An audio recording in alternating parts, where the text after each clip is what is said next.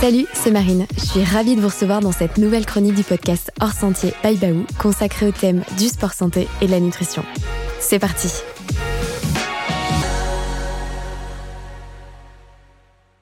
C'est Marine, je suis ravie de vous retrouver pour ce neuvième épisode du podcast Hors Sentier by Baou. J'ai le plaisir de recevoir aujourd'hui dans ce format chronique Romain Adam. Hello Romain, comment est-ce que tu vas? Bonjour Marine, bonjour à tous, ça va très bien, oui. Super. Je te propose euh, dans cet épisode de revenir aujourd'hui sur ton parcours de vie et aussi euh, plus particulièrement sur le thème de la nutrition, surtout en vue d'un marathon. Avant de rentrer euh, plus particulièrement dans le cœur du sujet, est-ce que tu pourrais te présenter, Romain, en quelques mots? Oui, donc Romain Adam, cofondateur de l'application Run Motion Coach, qui est une application de coaching pour les coureurs à pied. En fait, j'ai un parcours de vie qui m'a toujours emmené vers l'accompagnement euh, dans un premier temps de personnes euh, dans un environnement financier, donc en tant que banquier d'entreprise euh, dans un premier temps. Puis après, j'ai accompagné des startups dans leur développement en tant que directeur d'un accélérateur de startups basé à Chambéry. Et puis après, j'ai eu moi-même envie d'entreprendre. Et donc, c'est comme ça que j'ai eu l'envie de créer Run Motion Coach avec mon frère Guillaume, puisque je suis également coureur depuis un peu plus de 20 ans maintenant. Et ça fait vraiment partie de mon équilibre. Et donc, j'ai voulu rendre à la course à pied ce qu'elle m'a apporté et donc euh, apporter euh, au plus grand nombre un entraînement personnalisé pour les aider dans leur pratique. Génial. Et pour revenir à, toi et à, ta jeunesse et justement à cette confiance, est-ce que la course à pied a toujours fait partie de toi? Est-ce que tu peux nous parler de ta jeunesse et quelle était la place du sport justement euh? donc la, course à pied, ça a démarré pour moi il y a, très longtemps. J'avais environ 10 ans, c'était d'abord les crosses scolaires. je me suis pris au jeu puisque avec mon frère Guillaume, on, avait tendance à souvent être premier, deuxième dans les crosses scolaires. Et puis c'est vrai que quand tu es enfant et que tu gagnes des courses, euh, tu gagnes au début, c'est une motivation qui est plutôt extrinsèque, on va dire. Le fait de gagner des courses avec des médailles ou des trophées, c'est quelque chose qui te donne confiance en toi et qui te donne envie de poursuivre ce sport. Et puis euh, après, il y a eu beaucoup d'entraînement, beaucoup d'heures d'entraînement, euh, différents objectifs. Moi, j'ai fait plusieurs championnats de France, d'abord sur piste. Et puis petit à petit, c'est plus une motivation intrinsèque pour moi qui s'est développée, puisqu'en fait, la course à pied fait partie de, mon équilibre. Et donc, euh, j'ai eu au bout d'un moment un peu marre de faire des tours de piste. Et donc, environ à l'âge de 25 ans, j'ai eu envie de faire du trail et du marathon, qui était pour moi l'occasion de, en fait, d'en apprendre plus sur moi-même. Et c'est ça que je recherche dans la course à pied, c'est de, repousser mes limites.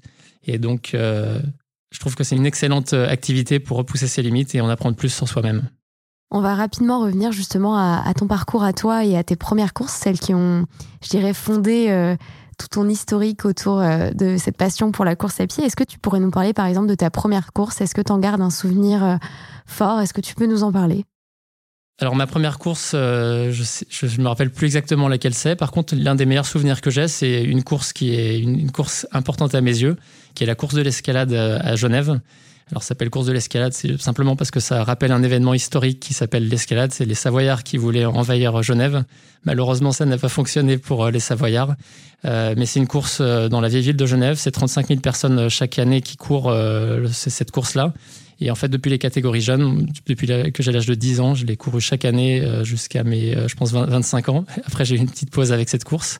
Mais c'est un événement qui est extrêmement intéressant puisqu'il y y a un niveau extrêmement élevé, notamment chez les jeunes. Et puis, c'était pour moi l'occasion de, en fait, de vivre presque une course de rêve, puisque quand on est dans les dix premiers euh, dans ces, dans ces catégories d'âge et qu'il y a un, environnement avec beaucoup de supporters, euh, une ambiance chaleureuse à quelques kilomètres de là où j'habitais, c'était une course qui était vraiment spéciale à mes yeux. Et, donc, euh, c'est ça mes premiers souvenirs de, de compétition chez les jeunes. D'accord. Et, si, et pour toi, c'est une très très belle expérience. Par exemple, si tu devais citer une de tes plus belles expériences, est-ce que ce serait cette course, justement, qui serait comptée parmi celles-ci? Ça fait partie des courses importantes. Euh, après, forcément, je vais prêcher pour une course que j'affectionne euh, beaucoup, c'est le marathon. Puisque, en fait, quel que soit le marathon que tu fais, finalement, moi, mon premier marathon, c'était le marathon de Lausanne en 2018. C'est, euh, finalement, quelle que soit la course que tu fais, c'est euh, une occasion de te découvrir et, de repousser tes limites. Et, donc, pour moi, c'est extrêmement particulier, cette distance du marathon. C'est 42,195 km. Donc, moi, par exemple, j'ai fait le marathon de New York. Donc, forcément, c'est aussi une course qui est extrêmement forte. Euh, le marathon de Paris également. Euh, j'ai fait chemin de France au marathon de Deauville euh, l'hiver dernier. C'est là où j'ai fait mon record personnel en 2h36. Donc forcément, quand on bat son record personnel, c'est aussi un, moyen de se motiver et puis de trouver une course encore plus belle à, ses yeux. Et puis, il y a également une course qu'on a co-organisée avec Road Motion Coach qui s'appelle le Road Motion Coach Marathon de Chambéry. Et ça aussi, c'était un moment très fort dans ma pratique, puisque ça permettait d'allier à la fois un environnement de rêve autour du lac du Bourget et puis cette distance mythique qu'est le marathon.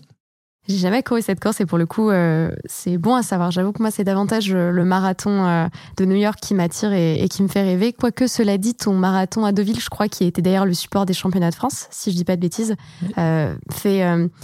Enfin, en tout cas, la course que tu as fait fait rêver. Je pense que ton chrono peut, entre guillemets, en faire pâlir certains et c'est justement sur ça que sur ça qu'on va beaucoup parler. Et, d'ailleurs, je te laisserai peut-être par la suite nous, nous faire part de tous tes conseils. Mais moi, j'aimerais juste qu'on reparle rapidement, entre guillemets bah, combien est-ce que tu as de marathons à ton actif? Parce que pour le coup, quand on, t'entend nous parler justement du marathon de New York, du marathon de Lausanne, du marathon euh, euh, de Deauville, combien est-ce que tu en as couru? J'en ai fait cinq aujourd'hui. Dans quelques jours, le sixième, le marathon de Barcelone. Et euh, je pense que j'en ferai un, certain nombre. Et puis, ce qu'il y a, d'intéressant avec le marathon, c'est que ça permet aussi de visiter une ville. Ça permet de croiser d'autres cultures. Et par exemple, le marathon de New York, ce qui est absolument incroyable, c'est que sur euh, les, les 26 miles, euh, il y a des gens tout le long du parcours pour euh, encourager les coureurs. Et on voit qu'il y a une différence aussi culturelle où finalement, même des personnes qui sont en surpoids peuvent aux États-Unis courir le marathon. Ils le courent en 6h30 ou 7h. mais en tout cas, chacun a cette possibilité-là de le courir.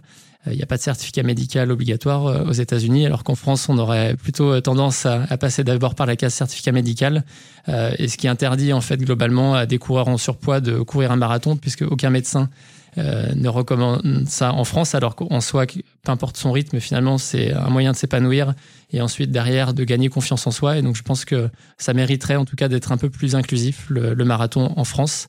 Et, le fait de le voir à l'étranger, bah, ça permet aussi d'ouvrir les chakras et de, de voir ce qui se fait ailleurs.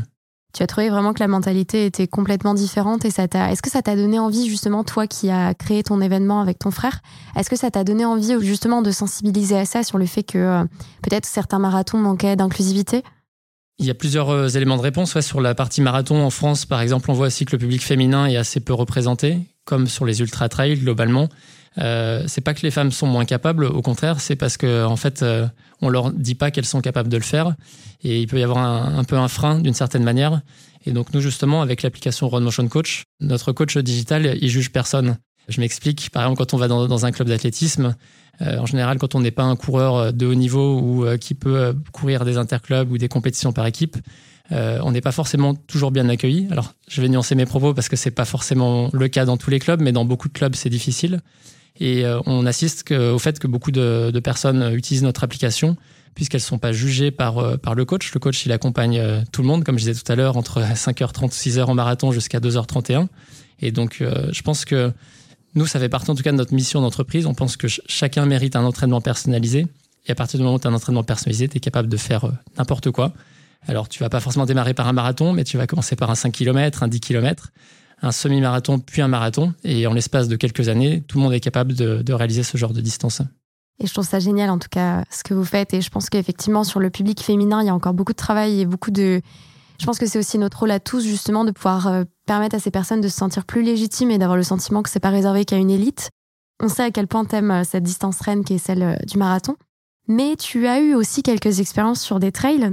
Est-ce que tu pourras me parler un peu rapidement de ton expérience sur l'UTMB pour le coup, parce qu'on parle beaucoup des réussites, mais ce qui fait aussi euh, avancer quelqu'un et même euh, ce qui fait évoluer son parcours, je dirais, sportif, c'est aussi parfois les, petits échecs euh, ou ces expériences qui nous permettent de nous enrichir et, d'avancer. Oui, effectivement, je peux revenir sur mon expérience en trail, alors qui s'était bien passé sur la CCC en, 2021, puisque j'avais j'avais couru en, environ 15 heures sur cette distance qu'est la CCC. Et euh, l'année dernière, donc en 2022, j'ai pris part à, l'UTMB, donc une ambiance incroyable au départ. Euh, faire partie de cette fête, c'est quelque chose euh, que je souhaite à, tout trailer un jour, au moins une fois, un jour dans sa vie. Et puis, il y a quelque chose qui s'est pas très bien passé pendant cette course, c'est que je me suis retrouvé avec une douleur au genou assez vite. Je dis malheureusement, puisqu'en fait, sur tous les autres aspects, que ce soit d'un point de vue nutrition, d'un point de vue cardio, j'étais prêt, j'étais très très bien toute la course.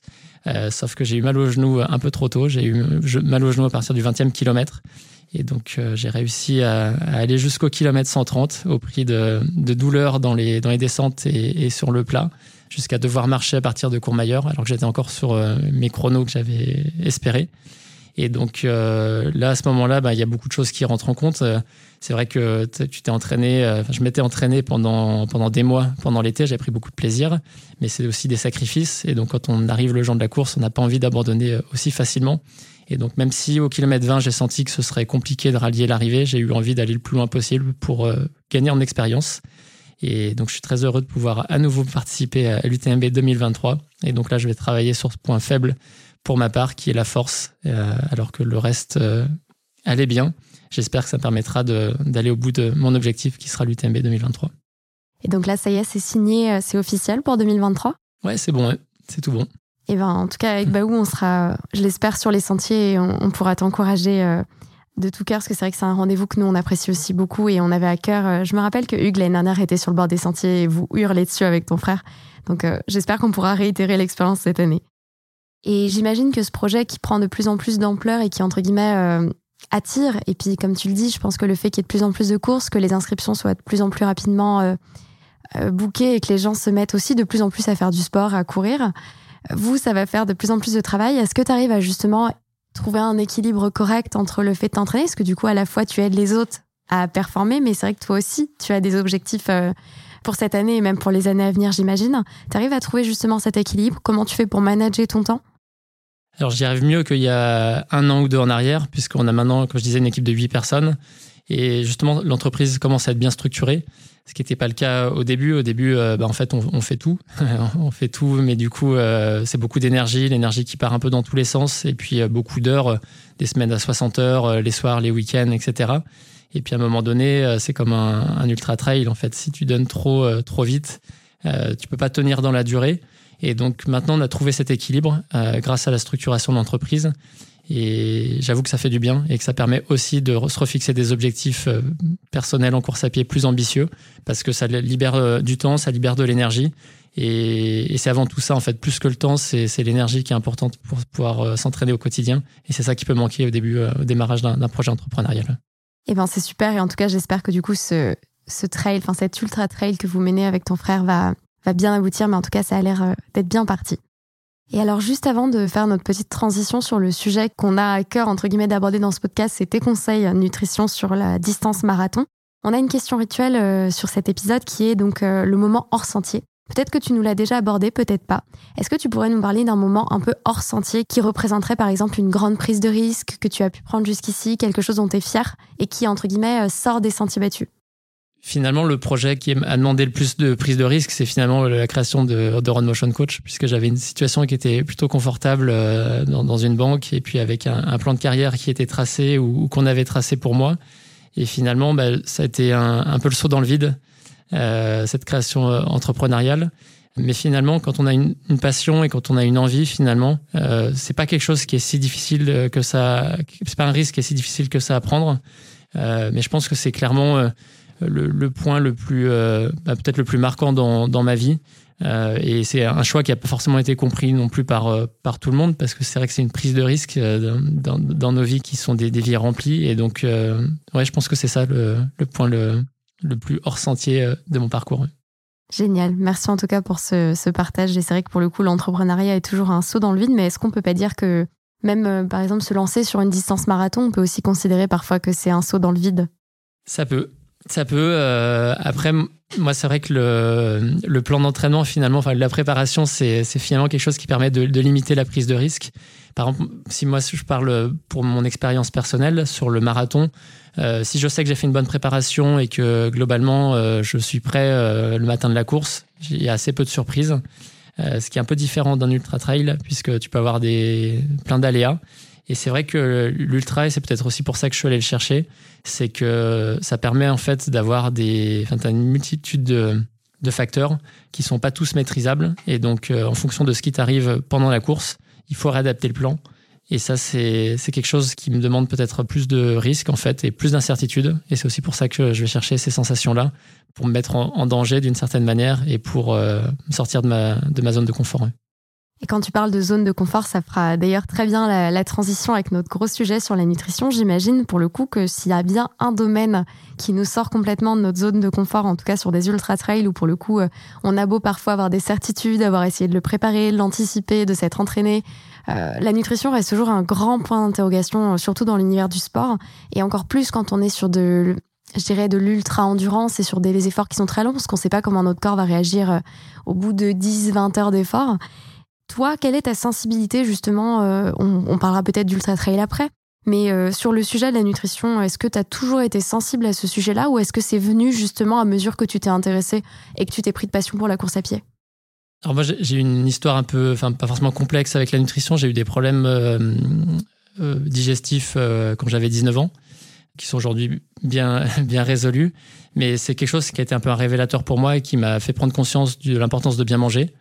Donc de bien manger avec une, alimentation équilibrée, même si bah, forcément parfois je fais, je fais des écarts, mais, euh, mais c'est globalement un équilibre qu'il faut avoir euh, un peu au quotidien.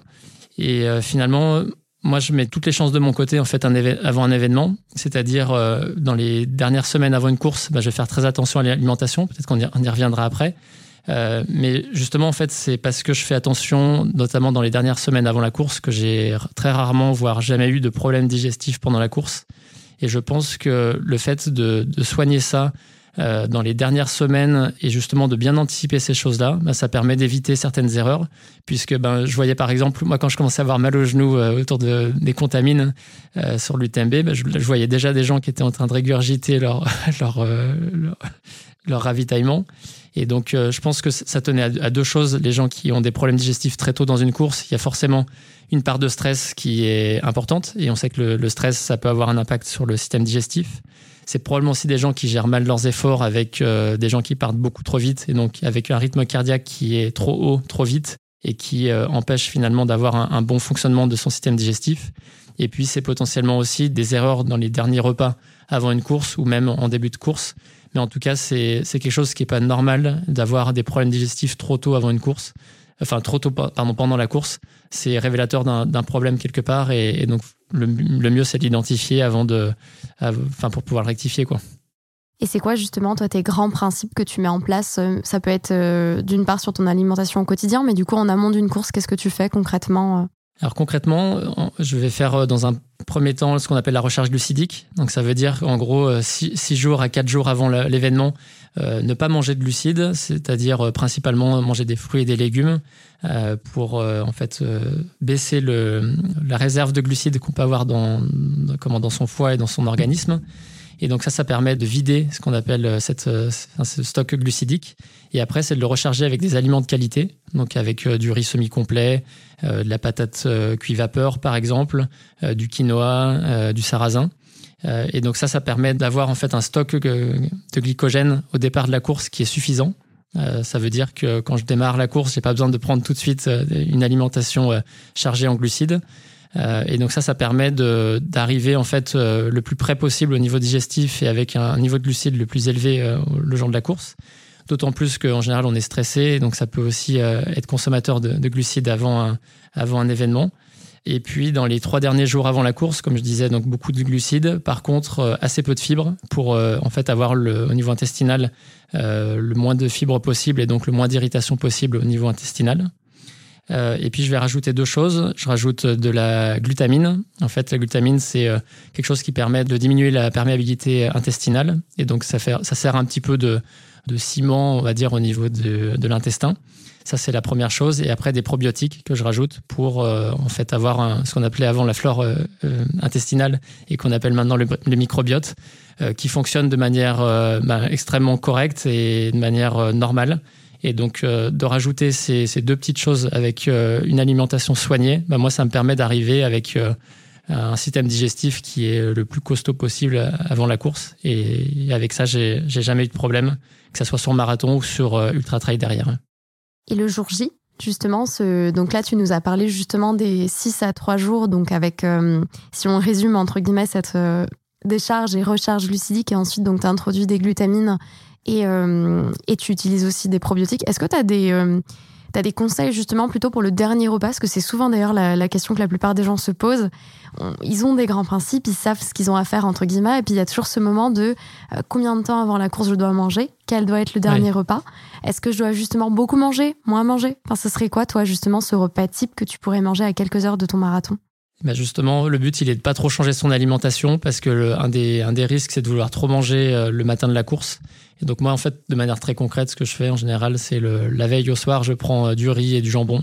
Et je fais exprès de faire un peu plus de riz. Comme ça, ça me permet d'en manger le matin de la course. Euh, et pas dans des euh, proportions trop grandes. le matin de la course, je le fais juste réchauffer parce que si je devais faire réchauffer le riz, ça veut dire qu'il faudrait se lever plus tôt et je préfère gagner quelques minutes de sommeil. Et donc, euh, à ce moment-là, le matin, je prends 5-6 euh, euh, grandes cuillères de riz avec à nouveau des protéines. Et puis là, ça suffit parce que normalement, comme je disais, la recharge glucidique, tu l'as fait dans les jours précédents. Et donc là, il vaut mieux arriver avec éventuellement un peu moins d'apport nutritionnel le matin de la course que plus parce que le risque, c'est que tu arrives avec un point de côté et que tu n'en puisses plus en fait. Et après, je rajoute aussi au niveau hydratation, je prends une tisane. Euh, souvent le matin parce que ça permet en fait d'avoir euh, un peu plus d'hydratation quand on, on prend une boisson chaude. Et pas tout le temps, mais ça m'arrive aussi de prendre du café pour euh, en fait me donner un, petit boost au niveau énergétique.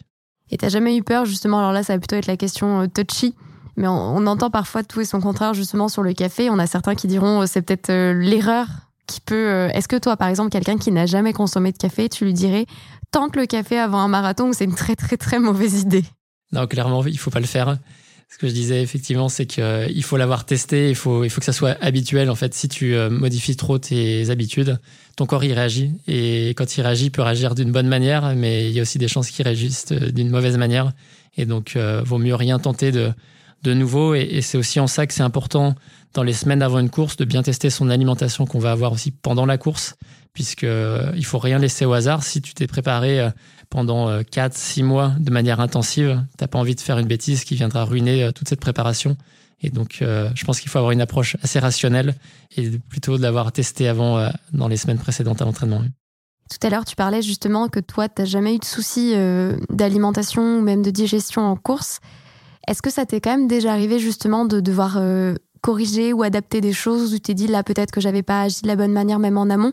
Ou dès le début, tu as su que c'était le bon protocole alimentaire? En tout cas, là, je reste vraiment sur l'amont et on va peut-être venir au pendant. Ou est-ce qu'il t'a fallu des phases de rodage où tu as essayé quelque chose avant un marathon et tu t'es dit non, c'était peut-être pas optimal et donc tu as changé sur la fois suivante? Non, je crois qu'assez vite j'ai trouvé le, bon équilibre. Euh, par contre, je vais pouvoir citer Guillaume, qui, lors du marathon de New York, euh, bah, a pu quand même courir en 2h26 et, finir premier français. Il a, eu des problèmes gastriques parce qu'il a, a dû s'arrêter deux fois au WC, parce qu'il y a des WC le long du parcours à New York. Ça lui a pas ruiné sa course, hein. ça lui permet quand même de faire 2h26. Mais euh, ce qu'il a trouvé difficile, c'est quand tu vas dans un autre pays, c'est potentiellement pas tout à fait les mêmes aliments. Et donc, euh, ça vient modifier un petit peu ton microbiote, euh, peut-être que d'une manière infime, mais ça vient perturber. Et quand tu es très près et que tu es en grande forme, bah souvent, un, petit grain de sable peut venir rendre les choses difficiles. Donc, ce qui est pas simple quand on fait un marathon et qu'on se déplace, c'est qu'on maîtrise pas tout. Et donc, idéalement, il faut quand même maîtriser le plus possible.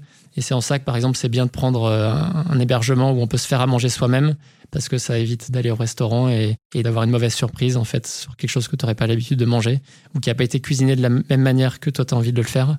Et donc, euh, là-dessus, il faut, faire attention pour, euh, bah, pour éviter les mauvaises surprises. Je, vois très bien ce que tu veux dire. J'ai une petite anecdote justement avec, avec ce sujet-là. Pour, je suis plutôt pour le coup trail que marathon sur route, même si j'ai déjà fait deux marathons, j'ai plutôt euh, plaisir aujourd'hui à être sur des sentiers que sur la route. Et j'ai entre autres cette anecdote au marathon du Mont Blanc il y a de ça euh, un an et demi. Et pour le coup, euh, je me suis retrouvée dans un hébergement qui n'était pas prévu et, et c'était un restaurant en groupe où pour le coup la plupart avaient fait la plus petite distance qui était le 23 le samedi et moi je faisais le lendemain le 42. Ce qui était déjà terrible, c'est que la plupart avaient envie de faire la fête, pas moi. Et en fait, on s'est retrouvé à manger très tard. Et en fait, il y avait que deux repas, deux plats possibles. Et c'était. Euh, et puis moi, pour le coup, j'ai la maladie cœliaque, donc j'ai un vrai problème avec le gluten, donc c'est encore plus problématique. Et je me suis retrouvée à devoir manger quelque chose que j'avais pas prévu. Et c'est vrai que déjà, ça t'ajoute une charge de stress. Et puis pour le coup, es toute la nuit, tu te dis mais je vais pas digérer ce plat, je vais pas digérer ce plat, c'est pas ce que j'avais prévu. Donc je, confirme vraiment cette théorie de pouvoir justement choisir un lieu où tu es sûr de pouvoir te faire à manger, même si c'est... Alors il y a toujours cette histoire par exemple du, taux... Enfin de... Il y a des gens par exemple qui vont mettre un caleçon parce que c'est le caleçon avec lequel ils ont couru toutes leurs courses. Bah, moi c'est un peu pareil. Par exemple je suis comme toi, si je mange pas le riz, mon riz à la veille d'une course, j'ai l'impression que tout va mal. Enfin ouais, tout va foirer. Alors que parfois, au final, euh, ça passe et c'est tant mieux. Mais je comprends que quand, euh, pour le coup, on parle d'un certain niveau, parce que pour le coup, le jour où je ferai 2h26 euh, au marathon, il je pense qu'il arrivera jamais. Euh, là, oui, c'est vrai qu'on est vraiment sur une question de détail. Et comme tu dis, je pense qu'un grain de riz, c'est le cas de le dire, peut vraiment euh, détruire des mois et des mois de prépa le jour J, c'est dommage. Pour continuer justement sur donc ce protocole alimentaire, est-ce que tu peux nous parler donc de, de ce que t'emmènes sur une course? Donc avec quoi tu pars entre guillemets? Déjà Est-ce que tu fais partie de ceux qui partent avec une purée baou dans les mains? Est-ce que tu as une ceinture? Comment est-ce que tu gères tes ravitaux? Est-ce qu'on te les donne? Qu'est-ce que tu conseillerais à quelqu'un justement qui court un marathon? Comment est-ce qu'il peut s'alimenter pendant la course? Alors non, j'ai personne qui me donne euh, mon ravitaillement et, et j'ai pas un, niveau euh, international qui me permet d'avoir mes propres gourdes sur un marathon, par exemple. Euh, donc finalement, ça se rapproche assez bien de ce que tout un chacun peut avoir sur son marathon, c'est-à-dire bah, tu emmènes tout ce dont tu as besoin au départ. donc moi souvent j'ai, je prends au moins dans une main, voire parfois dans les deux, ma purée baou parce que bah, c'est ça de gagner finalement, ne pas avoir sur soi-même dans son short. Euh, moi, en général, sur un marathon, ce que je fais, c'est que je prends deux purées. Euh, j'en prends une au 10e ou au 15e kilomètre, puis la deuxième au 20 ou 25e. Et ensuite, bah, je, je, fais une petite entorse, euh, je prends des gels sur la deuxième partie, puisque en fait, bah, ce qui est très important sur un marathon, c'est en tout cas d'avoir des aliments à, à index glycémique modéré, voire bas, sur la première partie de course, puisque si tu prends des aliments avec un index glycémique trop élevé, le risque, c'est d'avoir un pic de glycémie, c'est-à-dire euh, tu vas avoir un, coup de sucre euh, dans le sang euh, très rapide. Par contre, juste derrière, un, affaiblissement et, un manque de sucre dans le sang. Et donc, c'est comme ça que tu vas potentiellement rencontrer le mur peut-être trop rapidement, des fois parfois au 25e kilomètre, ce qui est bien trop tôt quand on parle du mur du marathon. Et donc, dans, dans une première partie de course, c'est extrêmement important d'avoir ces aliments avec un index glycémique modéré. Et après, sur la deuxième partie de course, ça dépend aussi de, chacun, mais c'est OK d'avoir des aliments avec un index glycémique un peu plus élevé. Donc ça peut être des, euh, carreaux de sucre. Euh, ça peut être aussi des fruits que tu peux trouver sur des marathons, enfin sur les, ravitaillements. Et après, il y a aussi un, choix à faire, c'est que potentiellement, si on court en 4 heures, ou voire en 5 heures, bah, ça fait aussi beaucoup d'aliments à avoir sur soi. Donc moi, comme je disais, j'ai la chance d'avoir entre guillemets que deux purées et deux gels. Donc, euh, je peux les avoir facilement à portée de main et dans un short. Par contre, euh, d'avoir une ceinture de, running, je pense que c'est une bonne chose pour quelqu'un qui court, euh, mettons, en 4 heures ou en 5 heures au marathon. Et puis, de bien regarder ce que tu vas avoir sur les ravitaillements, puisqu'il y a souvent des bananes. et ça, nous, on peut recommander, en fait, d'avoir, enfin, de manger une banane. C'est bien parce que c'est un index glycémique modéré. en fait, tu vas aussi avoir un peu de fibres, mais pas des fibres normalement trop agressives pour les, intestins. Donc ça, tu peux en prendre potentiellement sur les ravitaillements. Et après, au niveau hydratation, moi, ce que je fais, donc j'ai pas de boisson isotonique. Hein. donc ce que je fais, c'est que je prends une, ou deux gorgées à chaque ravitaillement. Je démarre dès le kilomètre 5, parce que c'est souvent là qu'il y a le premier ravitaillement. Il faut pas attendre trop avant de boire pour la première fois, puisqu'après il peut y avoir une perte hydrique euh, assez importante, notamment quand il fait chaud, quand il fait plus de 20 degrés. Donc euh, moi je recommande de sauter aucun ravitaillement d'un point de vue euh, hydratation. Et par contre, après on peut en sauter un sur deux en fonction du rythme qu'on a sur le marathon. Euh, étant entendu que euh, moi, tous les 5 km, je cours à peu près en 18 minutes. Donc, si j'en saute un, ça me fait euh, un ravitaillement toutes les 36 minutes, ce qui est OK. Par contre, quelqu'un qui va courir toutes les 30 minutes, tous les 5 km, dans ce cas-là, il aura peut-être plutôt tendance à, prendre quand même un ravitaillement sur, solide sur chaque ravitaillement. Et je vais peut-être essayer de, de m'imaginer la question qu'on pourrait, par exemple, avoir de la part de quelqu'un pour qui c'est le premier marathon. J'ai souvent entendu euh, comment est-ce que je fais quand c'est le, ravitaillement? Est-ce que je m'arrête? Je sais que la plupart du temps, moi la première, j'attrape le gobelet au vol et puis, mais c'est, disons qu'il a fallu que je m'étouffe plusieurs fois pour comprendre comment faire. Mais disons que tu as toujours ce côté où tu as certaines personnes qui vont te demander comment est-ce que je fais? Est-ce que c'est plus intéressant que je prenne une bouteille quand c'est le cas, mais parfois c'est des gobelets, et je la garde avec moi sur euh, les kilomètres qui suivent. Est-ce que je m'arrête? Mais dans ce cas, est-ce que je vais pas avoir un point de côté si je repars? Euh, qu'est-ce que tu conseillerais par exemple à quelqu'un qui est novice, pour le coup, pour qui c'est peut-être le premier marathon et qui te demande des conseils justement sur la gestion de ses ravitaux?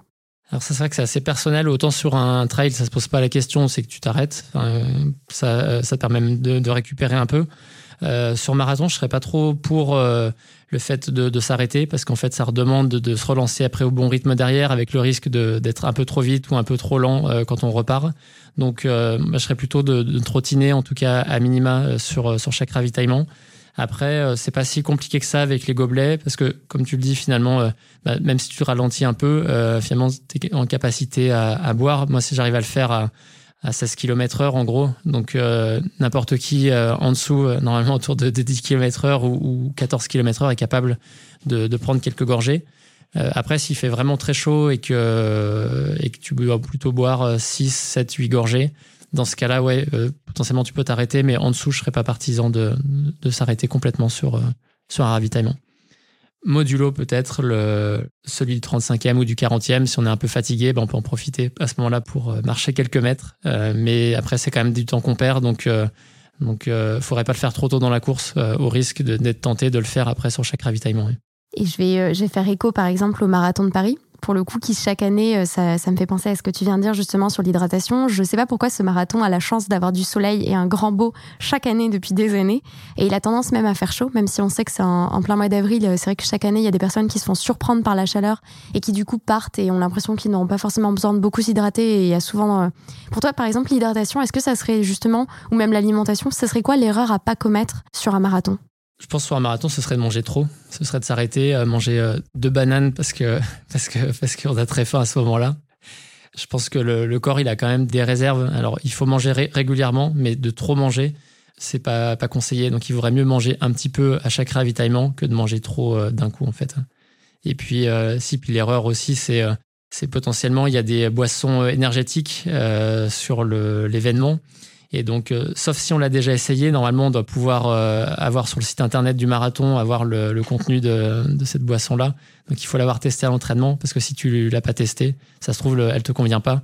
Et donc là, le meilleur, euh, enfin, le risque principal, c'est d'avoir un point de côté. Et donc, de ruiner justement tes mois de préparation, parce que tu n'as pas testé cette boisson-là en particulier. Je crois que je connais plein de gens qui ont fait les frais de cette expérience et qui, pour le coup, pourront te dire qui n'a jamais, euh, en détresse de, des dix derniers kilomètres ou même sur n'importe quel sport, même je pense euh, au triathlon, je connais plein de gens qui euh, se disent c'est la dernière chance, tant pis, je prends tout ce qu'on me donne. Et c'est vrai que pour toi, ça, ça serait l'erreur à pas commettre. Ouais, il vaut mieux prendre l'eau plate en fait. Hein. Là, t'as pas de risque normalement sur l'eau plate. Eh ben écoute, merci en tout cas pour, euh, pour ces conseils euh, justement sur le pendant. On va peut-être terminer en parlant du, de la récup et du post-effort. Est-ce que toi justement, parce que c'est vrai que 80% des gens dont je fais partie, je pense, attendent justement l'après-course, où là pour le coup on se dit je vais lâcher les chevaux, c'est fini. Euh, moi la première chose que je fais en général après un marathon, c'est que je sais déjà le restaurant dans lequel je mange après. Il est déjà réservé et souvent d'ailleurs j'attends longtemps parce que je sais pas toi et tu me diras si je suis hyper curieuse justement d'avoir ton avis et tes retours d'expérience sur ça, c'est que à titre perso, et j'ai déjà entendu ça, moi j'ai beaucoup de mal à manger dans la journée qui va suivre. Donc par exemple, si le marathon était le matin, je sais que je suis incapable de m'alimenter de midi à 20h. Hmm. Euh, et je sais que si je mange, j'ai faim, je vais être malade. Euh, du coup, souvent, c'est vrai que je me réserve une belle récompense le soir. Toi, est-ce que justement, enfin, comment tu gères cet après, euh, après effort? Justement, c'est un peu comme pendant la course. En fait, je mange plutôt euh, des petites quantités dès que j'en ai envie. Justement, si le corps, à un moment donné, il te dit tiens, j'ai faim, c'est qu'il y a une bonne raison. Donc, euh, il faut l'écouter, euh, même si, même s'il y a aussi beaucoup de douleur et que si on l'écoute trop, ben, on, reste allongé dans son lit. Moi, je suis plutôt partisan du, en fait, de manger quand on en a envie et pas respecter les horaires. voilà, il n'y a aucune raison de manger entre midi et 14 heures. Hein. Si, si tu veux, as envie de manger à 15 heures ou à 16 heures, il faut le faire. Et puis, euh, bah, idéalement, c'est vrai qu'on aime tous euh, boire une bière euh, après l'arrivée. Bah, idéalement, c'est une bière sans alcool, parce que l'alcool déshydrate. et donc, si jamais tu as vraiment envie de boire une bière, il faut en tout cas bien t'hydrater avant avec, avec de l'eau. Et puis après, ce qui est important, c'est aussi de bien dormir. Et donc, si tu manges bien et tu dors bien, normalement, ça te permettra de, de bien récupérer après la course. Ok, donc l'idée de justement euh, profiter des soirées parisiennes euh, ou alors euh, de profiter de, la belle ville de New York la nuit après le marathon, c'est pas une bonne idée, c'est ça? Bah, En tout cas, tu as, de la chance, ça veut dire que tu étais bien préparé pour ta course parce que tu pas eu envie de dormir à 20h et ça déjà c'est un exploit. parce que très souvent on est fatigué et on prévoit des choses. Il y a souvent des regroupements avec des coureurs derrière, mais en, général on, on, se couche quand même très très tôt derrière. Donc donc ouais, c'est plutôt. Moi, je ferais je ferais pas ça. Je réserverais pas un super resto parce que je suis pas sûr de, de bien en profiter derrière. Là, là, je vais t'embêter, mais je vais peut-être te répondre que c'est l'âge. peut-être. Non, je rigole. Merci en tout cas, euh, en tout cas pour ces conseils. Est-ce que tu pourrais justement nous, euh, pour conclure, nous transmettre trois enseignements qu'on pourrait retenir justement sur la nutrition euh, pendant un marathon, même après, enfin trois enseignements que nos auditeurs pourraient retenir et réutiliser et emporter avec eux? Eh ben, je vais le faire de manière chronologique. Donc, c'est avant la course, c'est bien, bien attaquer et bien faire la recharge glucidique.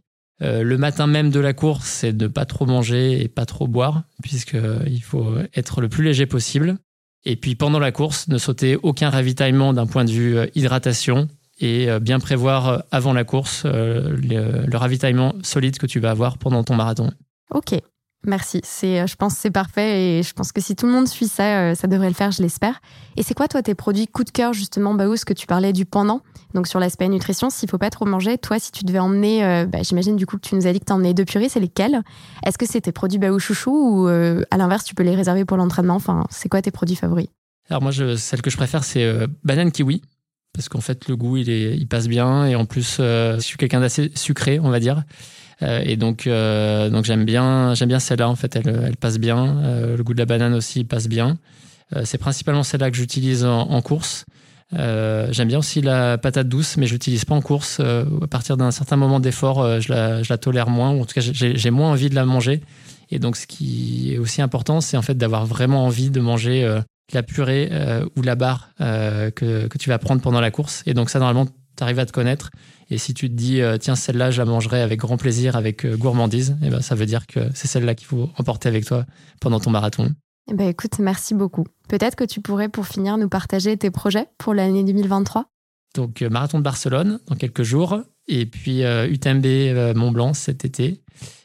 donc, pour prendre ma revanche, ce sera le 1er septembre. Et puis, euh, a priori, derrière, euh, j'avais un report d'inscription du marathon de New York euh, en 2020 que je devais faire en 2020. Et donc, je crois que je vais, tenter celui-ci après l'UTMB, mais ce sera plus en mode touristique que vraiment performance, puisqu'il faudra bien récupérer après l'UTMB 2023. Génial. Eh bien, écoute, je te souhaite beaucoup de réussite dans ces projets. Et est-ce que tu peux nous partager peut-être un ou deux projets pro, peut-être annexes ou, ou liés à Run Motion Coach? Euh, qu'est-ce qu'on va avoir comme événement? Bah, Si on sera présent au marathon de Paris, justement, s'il y a des coureurs marathoniens parmi vous, vous pouvez nous rencontrer. En plus, il y aura un super euh, voyage à gagner pour le marathon de Berlin. Donc, euh, ça vaut le coup de passer sur notre stand. et puis, un autre projet. Alors, je vais parler du projet de Guillaume qui a écrit un livre sur la course à pied qui s'appelle Ma Bible du running, du marathon et du trail et qui va sortir le 28 mars. Et donc, ce sera aussi euh, le moment lors du marathon de Paris euh, d'avoir une séance de dédicace sur le stand de Run Motion Coach. Donc, ça, c'est les deux principales actualités pour euh, le printemps concernant notre application. Eh bien, j'invite tous les coureurs du marathon de Paris à venir vous rencontrer tous les deux et à acheter le livre, parce que je pense que c'est riche en enseignements et en expérience. Merci beaucoup. Je te souhaite euh, plein de belles choses. Je te remercie Romain, c'est déjà la fin de cet épisode. Merci à toi pour ton partage d'expérience. C'est riche d'enseignements, tant d'un point de vue personnel, professionnel euh, que sportif. Je souhaite euh, une longue vie à Run Motion Coach et je lui souhaite d'être dans toutes les langues possibles et de pouvoir inviter chaque coureur à se dépasser et à le faire bien, en tout cas dans toutes les langues et dans le monde. C'est aussi, euh, je dirais, euh, super chouette de pouvoir pour nous euh, t'accueillir, parce que tu es aussi, on l'a peut-être pas précisé au début, mais tu es aussi athlète Baou, donc on est fier de pouvoir être représenté par quelqu'un qui a autant des objectifs ambitieux que la volonté de pouvoir les transmettre et les partager à tout le monde. Je donne rendez-vous maintenant à nos auditeurs la prochaine fois pour un autre épisode avec un autre invité qui, je l'espère, vous partagera aussi ses expériences et son histoire. Et je vous remercie et n'hésitez pas à nous partager vos retours, à nous dire si vous avez pu croiser euh, les frères Adam sur euh, le marathon de Paris ou sur un tout autre marathon. Et je vous souhaite à tous euh, de réaliser de belles courses, de finir vos marathons, d'en être fiers. Et puis, je vous dis à très vite sur le podcast Hors Sentier. Bye bye. Merci Marine, merci à tous. Merci à tous d'avoir écouté cet épisode. J'espère qu'il vous a plu. Si vous voulez soutenir le podcast, la meilleure chose à faire est de vous abonner dès maintenant sur votre plateforme d'écoute habituelle et surtout de lui donner la note de 5 étoiles. N'hésitez pas à en parler largement autour de vous pour que nous soyons chaque jour plus nombreux à partager ces moments privilégiés hors sentier.